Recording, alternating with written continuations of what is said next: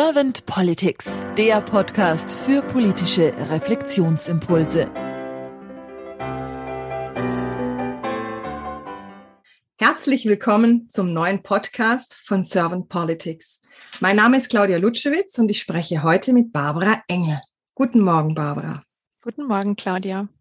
Barbara, ich habe dich als Mensch kennengelernt, der Menschen gerne zusammenbringt, damit sie gemeinsam auch wachsen und wirksam werden können. Du bist Community Builder und Begleiterin für Facilitationsprozesse. Wir haben uns bereits letztes Jahr kennengelernt bei einem Projekt für die Bildung beziehungsweise für ein Bildungsbarcamp.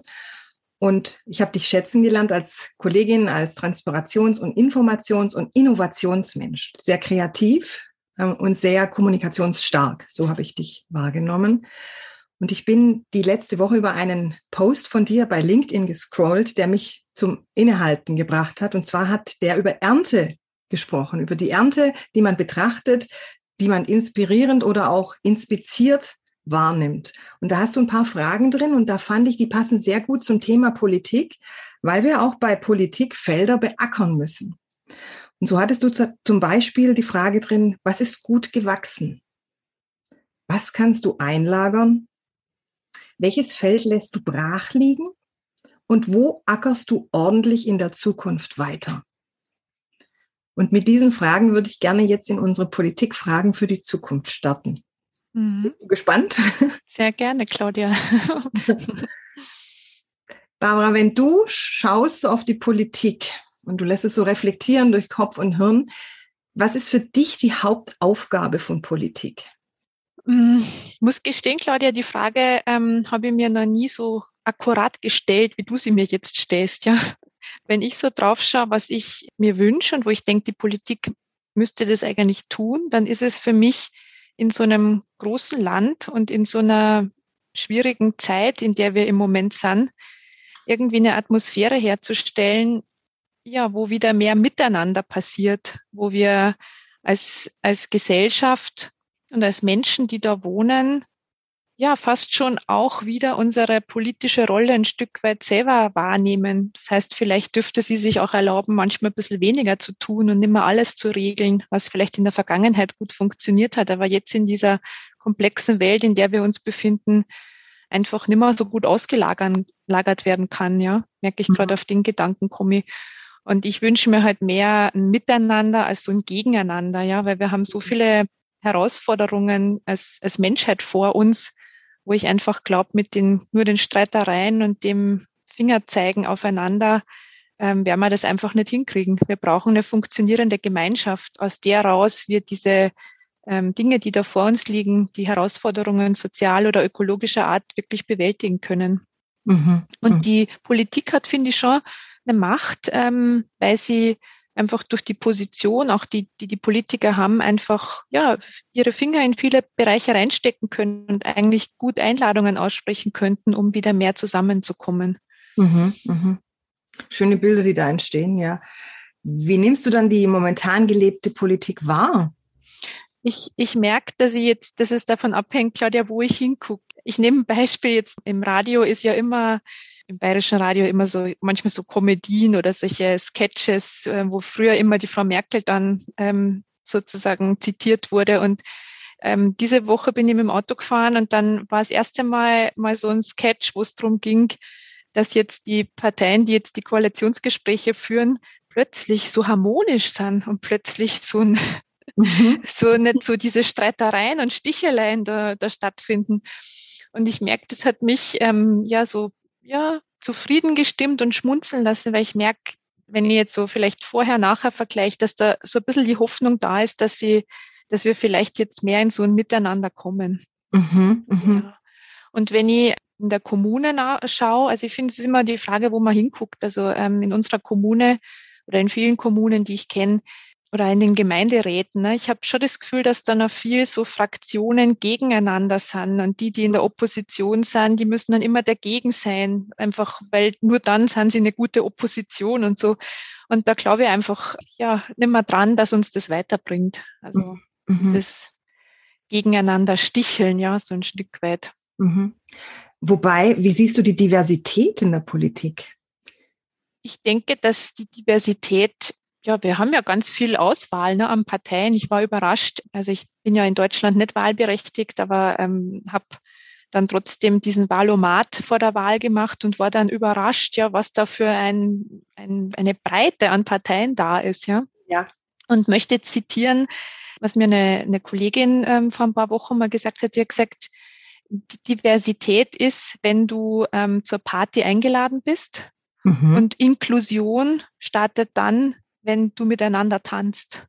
Und das ist ein schönes Bild. Mhm. Ja, und, und ich finde, ähm, es geht jetzt ums Miteinander tanzen. Egal, ob du in der Regierungspartei bist oder ob du in der Opposition bist, egal ähm, wo wir sind. Und, und ja, es geht um diesen Tanz jetzt miteinander und da sollten wir hin.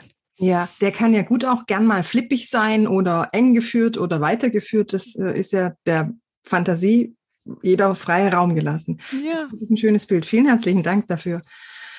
Wenn du so in die Zukunft schaust, Babs, ähm, was würdest du dir wünschen oder was sind so deine Gedanken für die Politik der Zukunft? Ja, also ich mache ja aus meiner Transformationsbegleitung heraus ähm, seit ein paar Jahren bin in so einem Feld drin, das nennt sie Deep Democracy.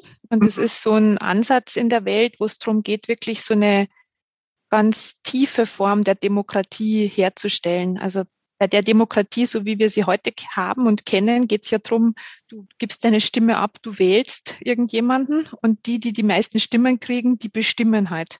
Mhm. Und wenn wir uns jetzt die Zahlen angucken, egal ob jetzt in Deutschland oder in Großbritannien oder Brexit oder was auch immer, es ist oft jetzt so gewesen, finde ich, dass es so knapp, knapp mehr als die Hälfte waren. Und das heißt aber quasi, wir haben im, im Endeffekt eine, eine, eine Gruppe von Menschen, die vertreten nur ungefähr die Hälfte der Leute, die in dem Land wohnen. Und das ist für mich eigentlich keine Demokratie. Mhm. Das ist nur ein Ausschnitt aus, aus, ja, aus, aus dem, was, was eigentlich wirklich los ist.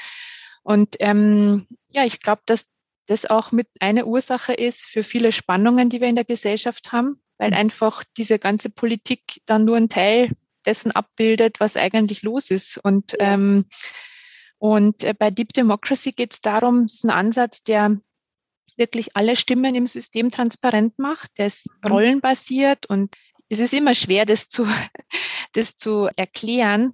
Ich gebe dir ein Beispiel. Ja, ich war jetzt in Paris und vor ein paar Jahren in Kairo, wo ich das erste Mal Deep Democracy erlebt habe. Und was da möglich ist, ist mit dieser Art und diesem Ansatz spannungsbeladene Themen so zu bearbeiten, dass die Menschen, die da drin stecken, unterschiedliche Meinungen haben dürfen. Also wir arbeiten ganz bewusst mit den Spannungen und, und dadurch, dass diese Spannungen mal ähm, ja, sich entladen dürfen, auch in sogenannten Hotspots, also wir gucken wirklich gezielt, wo ist die Spannung, dann wird plötzlich eine Verständigung auf einer ganz tiefen Ebene möglich und es entsteht Gemeinschaft, obwohl die Menschen unterschiedlicher Meinung sind.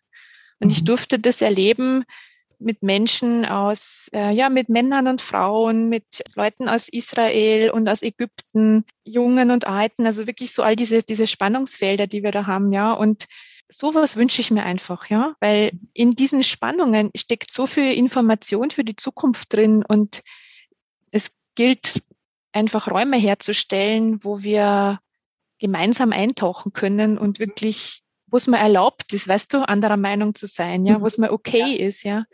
Und mhm. zum Beispiel jetzt in, in dem letzten Workshop, wo ich war in Paris, haben wir uns auch damit auseinandergesetzt mit dem Thema, wie gehen wir den extremen Rechten oder Linken oder wie auch immer rum um, also mit ja. dem Extremen. Ja. Das war ein ganz bewegender Prozess für mich und da die ganze Gruppe nochmal zu verstehen, was da eigentlich dahinter los ist und, und sie mal zu, zu öffnen und mal ja auch mal sagen zu trauen, ich möchte gar nicht mit dir reden, ja, aber während ich das sage, tue ich es halt doch. Und da ist auch ganz viel, viel Wissen drin. Und warum sage ich das? Ich, ich bin überzeugt davon, wir brauchen auch einen Dialog mit ähm, den Extremen, weil da drin steckt einfach Information für uns als Gesellschaft und da müssen wir hinschauen. Wir können mhm. nicht immer wegschauen. Mhm, mh. Es ist nicht leicht. Ich, ich sage das auch, Konflikte zu bearbeiten ist kostet viel Energie und Ressourcen, ja, ja und, und doch ist es notwendig. Mhm. In den Konflikt auch reinzugehen und ihn vielleicht doch auch, wie es immer so schön heißt, als Chance und als ähm, Kraftquelle auch zu sehen. Genau. Ja, aber im ersten Moment destabilisiert es auch, ja. Also du brauchst schon einen guten Rahmen und einen geschützten Rahmen, ja, und du hast mich auch gefragt, ne, was ist die Aufgabe der Politik? Vielleicht kann das auch eine Aufgabe der Politik werden, solche geschützten Räume herzustellen. Und wenn sie es nicht tun, dann ist vielleicht unsere Aufgabe, Claudia. Ja, genau. Ich denke, ich denke sowieso, wir, wir tun alle unseren Teil dazu. Denn, also jeder gibt so sein Bestes. Ein bisschen vielleicht wie Kindererziehung. Kindererziehung ist auch eine Kunst. Und ich persönlich bin der Meinung, jedes Elternteil gibt sein Bestes.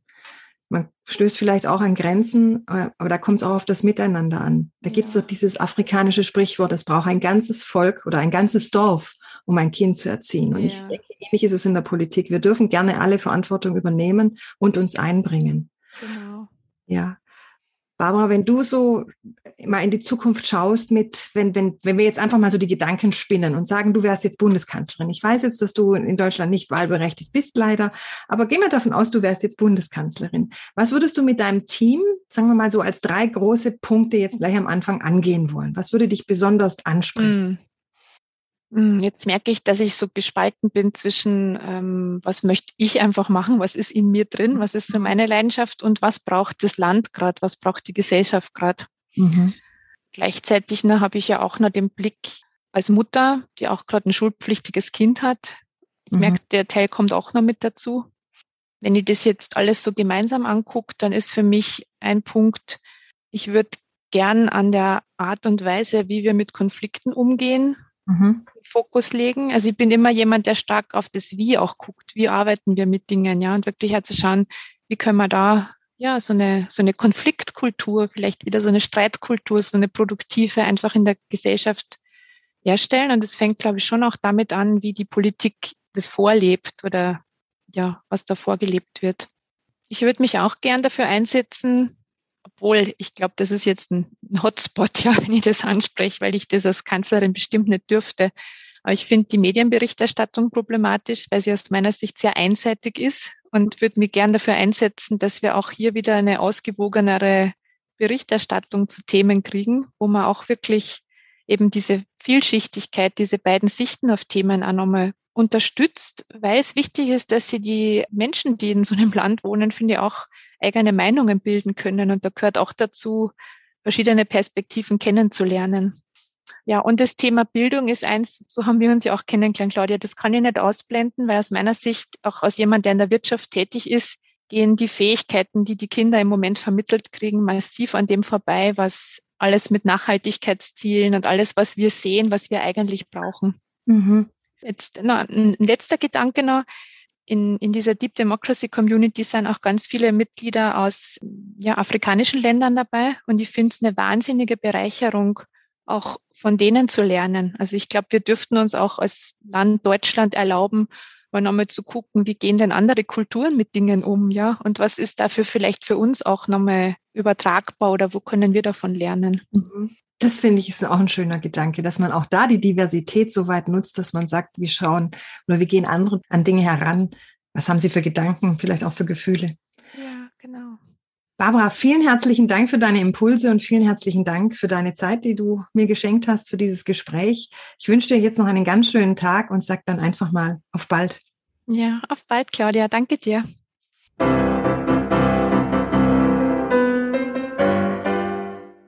Servant Politics gibt's auf Spotify, Apple Podcasts und überall, wo es Podcasts gibt. Abonniert uns gerne und hinterlasst uns eine Bewertung. Servant Politics, der Podcast für politische Reflexionsimpulse.